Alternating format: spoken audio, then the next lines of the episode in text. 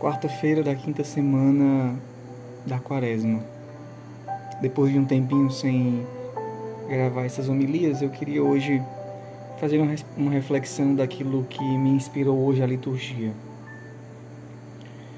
Hoje no Evangelho nós vemos essa discussão dos fariseus com Jesus. É uma pena quando muitas e muitas vezes nós rejeitamos a forma de Deus ser Deus. Queremos que Deus haja da nossa forma, do nossa, do no, da nossa maneira, e terminamos perdendo a oportunidade de descobrir a verdadeira face de Deus. Nós avançamos na vida espiritual, já entendemos como é que Deus tem que agir, ou nem avançamos tanto, mas achamos que temos o direito de dizer para Deus como é que ele tem que agir. Pois é, isso é um grande erro para nós. Nos apegamos com aquela, com aquela formatação de Deus e não conseguimos ir além. Permanecemos nela e queremos que Deus haja da forma que nós queremos agir. Às vezes Deus nos coloca purificações e provações na vida e nós não as suportamos, ou melhor, nós não as aproveitamos. Eu diria que são nas situações mais desafiantes que nascem os santos. Tudo isso para contextualizar, na primeira leitura de hoje, nós vemos do livro de Daniel. Esses jovens, Sidraque, Misaque e Abdênago, que são colocados diante do rei para adorar os outros deuses e não adoram. O Senhor coloca esses jovens diante de uma grande purificação. Uma situação de grande desafio que poderia ser muito semelhante às, aos momentos que nós estamos vivendo nesse tempo de doenças, de enfermidades, de pessoas que nós amamos e que infelizmente nós temos perdido. E qual é o risco do nosso, do nosso coração? É de não aproveitar esse tempo como um tempo no qual o Senhor quer fazer emergir, vir para fora os santos que estão ali, preparando a sua hora de se manifestarem ao mundo. Esses dias, vendo alguns irmãos que partem e vendo a forma como eles partem. Vi alguns irmãos que partiram desta vida para a vida eterna, ou seja, entraram na vida nova, na vida eterna, de forma esplêndida de forma santa, essa é a palavra. Santamente viveram seus últimos instantes de vida, deixando um anúncio da vida de Jesus que já se manifestava neles. É isso que o Senhor hoje coloca na leitura de Daniel. Esses jovens são colocados na fornalha ardente e ali aproveitam para manifestar a santidade. O Senhor nos coloca algumas vezes, nos permite ir para as fornalhas ardentes da nossa vida e cabe a nós corresponder-nos santamente. Esses jovens são livres, libertos de qualquer frieza, de qualquer tibieza, de qualquer indiferença que algumas vezes também chega a nós, também nós somos alcançados por isso. O Senhor às vezes nos coloca diante da fornalha para que nós possamos dar uma resposta fervorosa. O Senhor às vezes nos permite estar na fornalha para que nós demos uma resposta sem mediocridade. E nós não sabemos aproveitar. Continuamos numa vida fria, medíocre e razoável. A resposta do santo dentro da fornalha evidencia evidencia o Deus vivo e verdadeiro. Esses jovens dizem: Nós, nós não adoraremos outros deuses. E o Deus vivo e verdadeiro se manifesta. Tanto é que o rei Nabucodonosor reconhece o Deus vivo e verdadeiro. Esses homens elevam a Deus o verdadeiro louvor.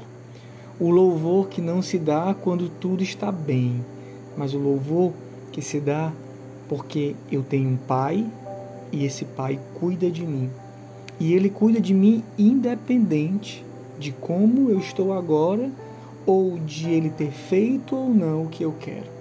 Ele continua sendo Pai e Ele continua cuidando de mim. O fruto auge desse momento é justamente a evangelização. O mundo verá que nós somos realmente servos do Senhor, filhos de Deus, quando o nosso testemunho for tão sincero, tão profundo, que os homens mesmos irão reconhecer realmente esse é o Deus vivo. Como diz Nabucodonosor, bendito seja o Deus de Sidraque, Misaque e Abdênago. Aqueles que não adoraram outros deuses, preferindo entregar suas vidas a adorar qualquer outro Deus que não fosse o seu Deus. Qual é a tentação, meus queridos irmãos, que pode nós podemos sofrer nesse tempo? De achar que nós só devemos louvar a Deus, servi-lo e amá-lo se ele nos atender. E aqui está a resposta contra toda e qualquer tentação que esses jovens disseram ao rei Nabucodonosor. Se o nosso Deus, a quem nós rendemos culto, pode livrar-nos da fornalha ardente, ele também nos poderá libertar de tuas mãos, ó Rei. Mas se ele não quiser nos libertar, fica sabendo que nós não prestaremos culto a teus deuses e tampouco adoraremos a estátua de ouro que tu mandastes fazer. A resposta à tentação do mal, a tentação que diz nega, nega, nega o teu Deus, a resposta é como a desses homens que nós devemos dar. Mesmo que ele não nos liberte, nós não serviremos a nenhum outro Deus. Queridos irmãos, felizes seremos nós se formos capazes de, nesse tempo de tantas purificações, elevarmos a Deus o nosso louvor, como diz o salmista hoje a vós louvor, honra e glória eternamente.